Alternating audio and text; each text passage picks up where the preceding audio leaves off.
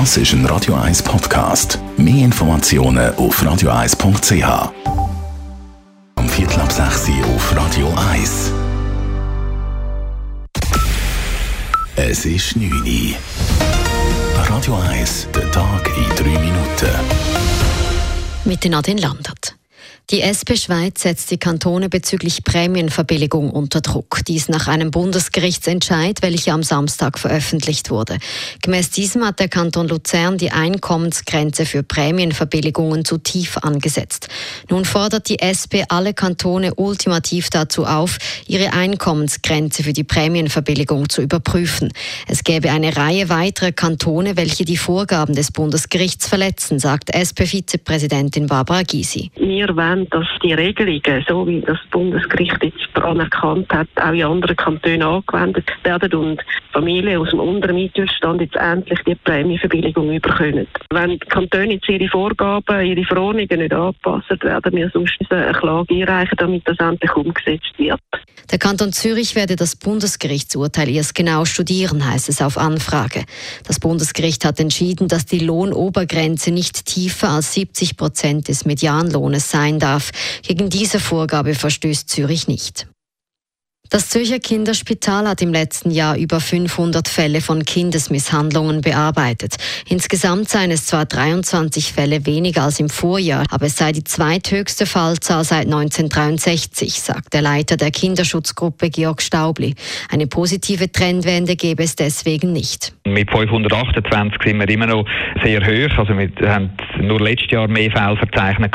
Also ich glaube, es hat sich so ein bisschen eingependelt um die 500 und ich glaube einfach, das ist nicht in dem Sinn positiv zu werten, sondern es ist einfach so, dass das immer mehr oder weniger so wird bleiben, wahrscheinlich auch in Zukunft. Leicht zurückgegangen seien 2018 die registrierten Fälle körperlicher Gewalt und sexuellen Missbrauchs. Dafür sind die Zahlen bei den psychischen Misshandlungen weiter gestiegen. Am heutigen Datenschutztag haben Bund und Kantone drei Schwerpunkte thematisiert. Herausforderungen bezüglich Wahlen, Polizei und der AHV-Nummer. Vor allem das Wahljahr 2019 stellt die Bevölkerung und die Politik vor neue Risiken. Erstmals würden politische Meinungsbildungsprozesse im großen Stil digital stattfinden, sagte der eidgenössische Datenschützer Adrian Lopsiger. Er fordert heute an der Medienkonferenz, dass Bürger auf der Website von politischen Parteien ein Häkchen setzen können, bevor ihre Daten Daten weitergegeben werden.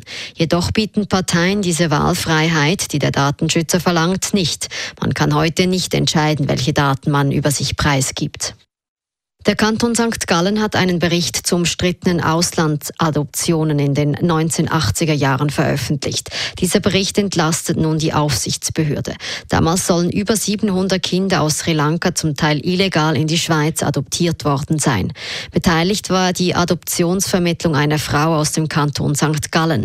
Im Bericht steht, die Tätigkeit der Frau habe zwar immer wieder zu Beanstandungen geführt, man habe ihr aber nie größere Verstöße nachweisen können. Aus heutiger Sicht wären aber vertiefte Abklärungen angebracht gewesen. Die Inhaberin ist bereits vor 20 Jahren verstorben. Mit dem Bericht wolle man aber Betroffene auf der Suche nach ihren leiblichen Eltern unterstützen, schreibt der Kanton. Radio 1 Wetter. In der Nacht kann es teils schneien und am Morgen Dienstag hat es viele Wolken. Die lösen sich im Laufe des Tages aber auf. Die Temperaturen steigen dann von minus 1 Grad am Morgen auf 3 Grad am Nachmittag. Auch der Mittwoch ist wechselnd bewölkt. Am Nachmittag gibt es dann Schneeregen bei 3 Grad. Das war der Tag in 3 Minuten.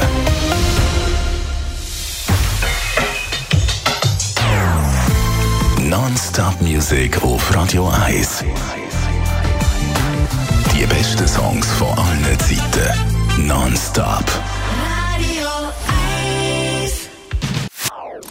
Das ist ein Radio 1 Podcast. Mehr Informationen auf radio1.ch.